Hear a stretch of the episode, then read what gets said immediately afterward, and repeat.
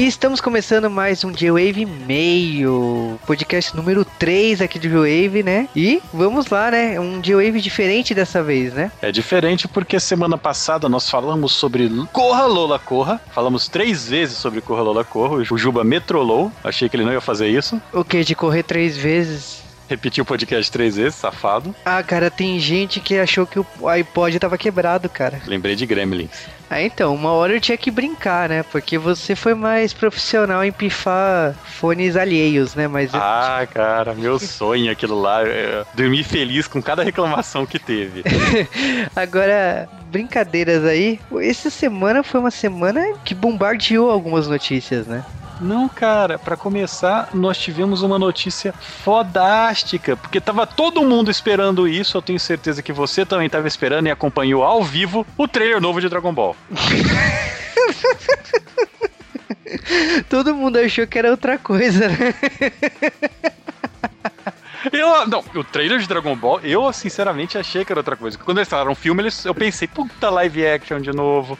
Aí, eles falaram, não, vai ser um desenho bunda igualzinho a última vez, com o traço mais bunda possível, né? Cara, o que me assustou do trailer de Dragon Ball é ver o logotipo da Fox. É, por mais Né? que seja um desenho, um anime, a distribuidora no Japão é a Fox. Na hora que eu vi aquilo, eu falei. "Hum, hum."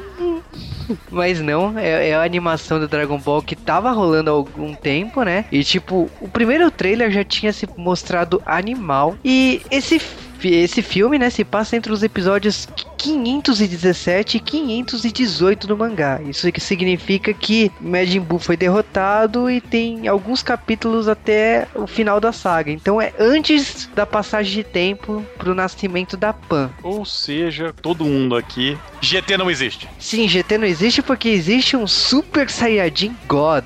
Foda-se Super Saiyajin 4, foda-se Jaqueta Peluda. Eu confesso que quando eu li sobre o Super Saiyajin God, como ele vai funcionar estilo Capitão Planeta, me incomodou um pouco, por causa que, tipo, pra despertar esse modo Super Saiyajin, se precisa de seis Super Saiyajins pra ajudar o, o que vai virar Deus. Tá faltando alguém, não tá? É, então, é que tipo, Vegeta, Gohan, Goten, Trunks. E tipo, me falaram que a Videl vai ajudar por causa que ela vai estar grávida da Pan. Ah, vai pra puta que pariu! Mas, independente disso que for rolar aí no filme, eu sei que pelo menos o Goku vai despertar um poder que anula Dragon Ball GT. Porque no momento que ele tem esse poder e ele não usou em Dragon Ball GT, a cronologia foi pra casa do caramba, então Dragon Ball GT não existe. Mas quando que os OVAs de Dragon Ball fizeram sentido cronologicamente? Ah, mas dessa vez eles estão fazendo um AUE que esse filme se passa na, na cronologia de Dragon Ball, então acabou. Não, a ideia dos caras é literalmente chutar bundas. E falando em chutar bunda, saiu um outro trailer essa semana que nerds ficaram igual menininhas, né? E estamos falando de Kick-Ass 2, né? É isso aí, todo mundo esperando, a Clomoedes tá em idade legal. Cara, o que que é esse Kick-Ass 2? Eu não sei, cara, mas eu fui olhando, de repente eu olhei e falei, puta, cara, tá bom, tá bom. é uma Liga da Justiça, de forma errada, foi isso mesmo que eu vi ali? É o Watchmen. De forma errada, como eu disse. É, cara, o Mark Miller, ele tomou algumas drogas muito pesadas no passado próximo, né? E ainda tá sobre efeitos, o bicho ainda tá numa bad trip. Mas, como eu já falei, o primeiro filme é melhor do que o gibi, em minha opinião. Então vamos ver se o segundo é melhor que a continuação do gibi. Mas o trailer foi legal. É, eu presumo que esse filme vai ser melhor que a segunda saga dos quadrinhos, mas como o final da primeira saga é totalmente diferente, eu presumo que, tipo assim, eles rasgaram os- os quadrinhos dessa vez e nada a ver, né? Mas, independente disso aí, ainda tem mais um trailer essa semana. Exatamente, estamos falando aqui do trailer do Homem de Ferro 3 e caraca, mano. É, Homem de Ferro 3 mostrou que, primeiro, né? Mudança de diretor que foi uma mudança positiva pra franquia. O J-Wave vai falar ainda de Homem de Ferro, vamos discutir os dois primeiros filmes, mas eu tenho uma opinião bastante forte sobre eles. É, eu não acho bons filmes, mas quando anunciaram que o roteirista de Máquina Mortífera estava assumindo a direção e também o roteiro em partes do Homem de Ferro 3, eu falei assim, é, tem potencial aí para ser um bom filme de ação, que é coisa que o Homem de Ferro não tinha muito bem. Mas o roteiro impressionou em muitas coisas aí, como parece que é um final de uma saga do Homem de Ferro, e principalmente que tipo se passa depois de Vingadores, né? É, isso vai ser uma coisa que eu ainda não consegui imaginar como tudo vai ser encaixado. Na minha cabeça ainda tá bem vago, por mais que eu esteja acreditando que o filme vai ser bom. E tem muitas coisas que se encerram, né? A gente sabe também que o John Favreau, que era o diretor do primeiro e do segundo filme, o personagem dele nos trailers já indica que morre. Então é a despedida do personagem dele, como também é a despedida da direção, né? Já que ele não é o diretor do terceiro filme. Tem o Mandarim, que chutou bundas, então, para quem é fã de quadrinho, e principalmente você, amiguinho que está aí pulando, vocês não vão falar que é tudo direto do Extremes? Não, a gente vai falar isso quando for falar do filme. A Sim. gente sabe do gibi que veio, a gente leu, a gente sabe a história, a gente vai no cinema sabendo o que vai acontecer. Você sabe que ia ser melhor, você falou que é o, o mesmo cara que fez o Máquina Mortífera, cara. Eu queria muito ver o Higgs e o Murtaug usando a armadura do Homem de Ferro, velho. Olha, pelo exército de Homens de Ferro, cara, eu não duvido de nada. Até porque o Mel Gibson e o Danny Glover estão desaparecidos, né? Exatamente. Agora, vamos deixar o Homem de Ferro 3 de lado, né? Porque a gente vai se dedicar a eles a uma hora aí, quando o filme estiver chegando no Brasil. É, vamos então falar das nossas indicações dessa semana e o que você indica, Juba. A minha dica da semana é o anime Umineko no Naku Koroni. Ah? Quando as gaivotas grasnam. Ah. E que é baseado num visual novel, né? Sabe aqueles jogos chatos de muita fala e pouca ação. Então, o Mineco é um roteiro de bruxas, é, é tipo é aqueles jogos que são vendidos em eventos de fanzine, né, o Comic lá no Japão, e é uma série derivada, né, que foi lançada depois de Higurashi no Naku Koroni, que se passa numa ilha, né, em 1986, e o caso se resume em torno da bruxa que ajudou o milionário ali, tipo, agora ela, ela quer o dinheiro de volta, só que ela, ela é sacana, ela deixa um mistério. Se os caras conseguirem resolver o mistério, mistério, beleza, eles ficam com o dinheiro. Caso contrário, quando eles não resolvem, eles ficam brigando à toa, eles morrem. E esse caso se repete várias e várias e várias vezes até poder se resolver o caso. Lógico, eu não vou dar a resposta aqui quem vence, mas é como se fosse um jogo de videogame, porque eles morrem e eles têm o direito de voltar e questionar isso, como se fosse num julgamento. E a bruxa dá pistas o tempo todo, tipo, se ela for falar alguma verdade, o texto que vai aparecer na tela vai aparecer em vermelho, por exemplo. Então tem uma pegada de RPG, tem uma narrativa diferente de animes tradicionais. E eu gostei desses mistérios, eu ainda não acabei de assistir, então eu não sei que lado vence, mas me intrigou a ponto de tipo eu estar fazendo maratona desse desenho. E Cal, o que, que você recomenda essa semana? Essa semana para sair um pouco dos RPGs, que é o que eu mais tenho indicado, eu vou indicar um desenho animado, o desenho Young Justice, Justiça Jovem que passa aqui no Brasil no Cartoon e no SBT. Esse é um desenho que infelizmente só tem duas temporadas, a segunda temporada vai ser a última, ainda está em produção, porque o Cartoon resolveu não renovar, mas ele conta a história dos sidekicks, né, dos parceiros dos heróis da DC Comics num universo paralelo à Terra 16, que é diferente do Terra dos Quadrinhos. E o legal é que a história você vê que houve um grande planejamento, porque tudo tem data, todos os episódios começam com uma data, sempre que é um pulo de tempo tem data, e os fatos são todos relacionados. Acontece uma coisa no episódio no episódio 10 adiante, eles falam: Ó, oh, aconteceu tal coisa nesse episódio. De tal forma que a história que parecia algo completamente desconexo vira uma grande malha de histórias conectadas e paralelas que vão se interligando e formando uma grande história muito rica. E o character design, a forma como os personagens são feitos é muito legal. Por mais que sejam vários personagens e tenham pouco tempo de tela, eles são muito bem desenvolvidos. Você sabe a personalidade, a história de cada um na medida do possível. E o desenho é muito bem animado e muito bem roteirizado a história na segunda temporada, ela é sete anos depois, os heróis já estão quase todos adultos, e ela é muito mais tensa, ela é muito mais sombria. E, sinceramente, galera, vão atrás dessa série, ela ainda está passando, ela está passando na TV a cabo e na TV aberta. Assistam, ela é extremamente foda. E só para o pessoal não falar que eu sou um baba-ovo do Brucitinho, essa série não é do Brucitinho. É, mas convenhamos que, tipo, todo mundo gostaria que aquela Liga da Justiça ganhasse desenho, né? Não, todo mundo gostaria que a Young Justice e essa Liga da Justiça virasse a Liga dos Quadrinhos, porque ela é bem melhor, cara, que atualmente. De longe.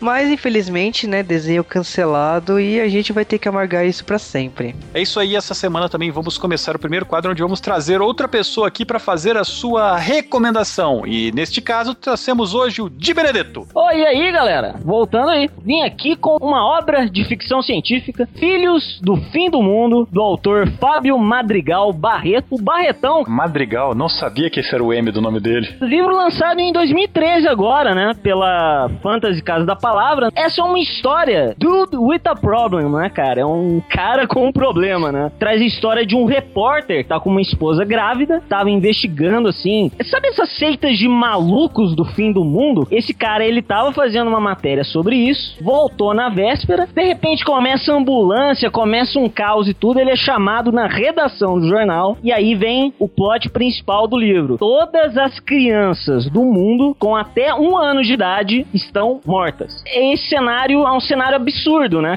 Lembra muito o Why the Last Man, né? Conhecido no Brasil como Y. Quase o mesmo plot que o Filhos da Esperança, que é um filme do, do Cuaron, no Filhos da Esperança, já é vários anos depois. E no Filhos do Fim do Mundo, você tá vendo o negócio acontecer. Quando esse repórter chega na redação do jornal, ele vê que tem um engravatado ali do, do, do governo, né? Que ele basicamente diz, ó, pra impedir que o pânico se espalhe, a partir das 8 horas da manhã, vocês aproveitem que a gente vai estar tá encerrando a internet, vai estar tá cortando ligação de telefone, vai estar tá limitando o acesso que as pessoas têm à televisão. Praticamente só o jornal e o rádio, né, passam a ser o, o acesso de informação que as pessoas têm. O que acontece? As pessoas passam a enfrentar aquele problema como uma situação local e não uma situação global. Mas assim, é uma premissa completamente absurda que aí você parte dela para contar o drama desse repórter, que ele tem que voltar para esses abrigos que ele visitou para tentar encontrar uma pista do que, que é que possa estar acontecendo, né? É, o Barreto ele faz uma coisa, personagens eles não têm nome, o país onde se passa essa história ele não é identificado, tirando uma exceção ou outra eles não têm etnia, então é uma história que poderia se passar, é, ela se torna uma coisa mais universal. Já, já adiantar uma coisa para as pessoas, não tem é, essa resposta, o que está acontecendo, não tem. O foco é no drama daqueles personagens. O livro ele termina num final aberto, mas eu não achei um final aberto frustrante. Eu gostei que a escrita do, do Barreto ela é muito gostosa, assim, sabe, de, de ler. Então, um livro que eu li praticamente numa noite, é um page turner, entendeu? Você quer virar a página para ver o que tá acontecendo, né? Você fica com vontade de ver o que tá acontecendo ali. Lembrando, o Barretão ele também fez um curta-metragem. Então, se você quer ter um gosto do que você vai encontrar, é uma boa dica. É um trailer, né, cara? E essa foi a indicação dessa semana do nosso convidado. Então, vamos direto para os abraços da semana. E, cara, começando os abraços da semana para o Rafael Padilha. E também abraços para o Diego Miyabi-sama. E abraço também para Yuri Cordeiro. Também um abraço para o Kleber Silva, para o Rafael de Andrade. E abraço também para o Lionel, que sugeriu o Reino do Amanhã. Cara, Reino do Amanhã vai virar de Wave. Cara, vai virar, era para ter virado, estou com raiva. Também um abraço para o Charles Serrato, que fez uma piada com Corra, de Lenda de Corra. Estamos devendo. Culpa do Cal, quero deixar bem claro aqui, que me fez assistir Avatar. Você gostou, filho da puta, mimizendo? Isso não muda que a gente não gravou de Wave. Abraço para Danilo Para o Marlin, que discutiu aqui a sexualidade de personagens da Marvel. Tipo, essa polêmica eu vou deixar pra lá. Uh, abraço para a Mônica. Para o Hector do Fogo. Para o Vinícius Bá. Que achava que esse filme era só coisas de correr. Eu também achei a primeira vez que eu assisti. Para o Giovanni Link 1. E para a Raquel. E vamos direto para os e-mails dessa semana. E o primeiro e-mail é para o Ronilson, né? Ronilson Mendes Faria, que deu bom dia, boa tarde, boa noite para a dupla do Joe Wave. Caramba, é... É Mary Poppins total, né, cara?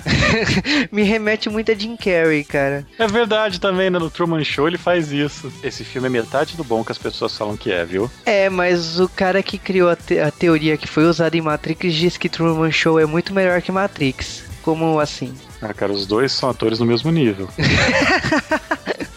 Mas falando aí, voltando ao e-mail do Nilson, ele falou que faz três meses que descobriu a gente e fez uma maratona sem parar. Também o Gustavo Oliveira nos mandou um e-mail enorme dizendo que Corra Lola Corra é o seu filme favorito e o animal mandou a linda foto do DVD alemão. Eu só conheço uma pessoa que assistiu esse filme em alemão, sem legenda, e ele é japonês. Estamos falando do Daigo. O outro e-mail da semana é do Ícaro Melo, que eu não sei a quantidade de fotos que ele colocou nesse e-mail.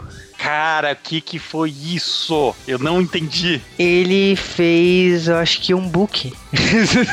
é, será um ensaio sensual que ele mandou aqui pro J-Wave. É, camisa aberta, foi um espetáculo essas fotos, só que não. E aí. Brincadeira. Ah, é, ele só tá mostrando que o sertanejo também chegou no Amazonas. É, o cara é o que sertanejo, Luiz Gonzaga, o Peru da Festa. São alguns dos CD, CDs, não, né? Discos, né? Que ele mostrou nas fotos. Mas ele falou também da ausência, né? Dos comentários, né? Que a energia elétrica da casa dele não, não tava legal. E a gente sabe que ele é o comentarista número um do J-Wave. É o cara sem energia, ele é o cara que mais comenta do J-Wave ainda, manja. Vamos, vamos, vamos desejar melhoras para o estado energético da, da casa dele. e ele ainda brinca, né, de I Will Survive, que ele não vai desistir nunca, e que ele está apontando pro Mecha do Caliban, né? Como assim, cara? É, cara, isso é uma coisa que eu nunca entendi. Você tem um robô gigante, Cal? Então, esse é um segredo. só, vou, só, vou, dar uma dica: todos se amarram um robô gigante. Isso devia virar J-Wave. Desde o J-Wave 1 você fala isso. Mas foram esses os e-mails dessa semana. E, cara, você já sabe que para mandar e-mails é fácil. É manda para jwavecast.jwave.com.br e faça parte do nosso fluxo semanal. Entre no post e comente. E você sabe também que arroba jwavecast no Twitter é mensagem pra gente se a gente estiver online iremos responder na hora. E agora o J-Wave fará dois podcasts, né? J-Wave Meio e J-Wave Cast normal. J-Wave Meio sempre no final da semana e J-Wave Cast no começo da semana quando ainda é um mistério. Né, datas com precisão não, né, cara? Você sabe também que lá no iTunes Store, você colocando cinco estrelinhas, a gente, vocês colocando o Wave lá no cabeçalho do iTunes Brasil, significa um tema escolhido por vocês. Então escrevam lá nos reviews do iTunes Brasil qual tema que você gostaria no J-Wave. A gente fala isso, mas na verdade os temas são basicamente todos escolhidos por ouvintes, né? Sim, por causa de feedback. Uma coisa aqui que o J-Wave tem é que sempre comentários, e-mails, e-mails, mensagens no Twitter, sempre tudo a gente junta e analisa por que lado que o Wave vai. Galera, e tá faltando feedback, vocês têm que fazer mais barulho. Ano passado vocês estavam fazendo muito mais barulho que hoje. Sim, estamos com saudade desse barulho. Cadê todo mundo? Cadê aquela quantidade imensa de comentários? Cadê aquele flood semanal? Cadê aquele bafafá do Facebook? Galera, vocês têm que voltar a fazer barulho. Queremos canecas batendo nas grades. É, Rebelião. Eu, eu tô achando que tá faltando aquela comida de rabo que você costuma costumava dar nos ouvintes. É, porque os ouvintes. Passivos, né? passivos é, Passivo, é, é, escuta o podcast sem contribuir conosco. Olha o tanto de gente aí que manda um monte de coisa legal. Galera, manda falando um oi. Entra no comentário e fala: o Cal mandou falar oi. Nós precisamos do feedback de vocês para saber o que fazer com o podcast. Nós precisamos de vocês. Então façam a sua parte. A nossa parte é fazer o podcast. É de vocês aí lá comentar, mandar e-mail, é, mandar fotos. Não fotos tão reveladoras como o Nerdmaster tem mandado, por favor. O Nerdmaster já mandou três ensaios sensuais tomando banho. Eu quero deixar claro que. A gente zoou, ele manda de novo, né? Tal, tal tipo de foto, cara. Então. e aí pergunta por que, que não fizemos galeria das pessoas ouvindo J-Wave. Aliás, se você está ouvindo J-Wave meio aí no meio da rua, ou J-Wave da semana no meio da rua, tire uma foto de onde você está, mande uma mensagem do, pra gente. Olha, estou ouvindo J-Wave no meio da rua. Ou se está ouvindo J-Wave na academia, na rua, na praia, no escritório, tire foto e mande pra gente. No escritório, toma cuidado, tá? na rua também, dependendo de onde você mora. Exatamente. Então mande fotos para jwavecast.jwave.com.br. E é isso aí, então não se esqueçam, feedback e até o próximo J-Wave, que deve sair em alguns dias. Exatamente, até lá.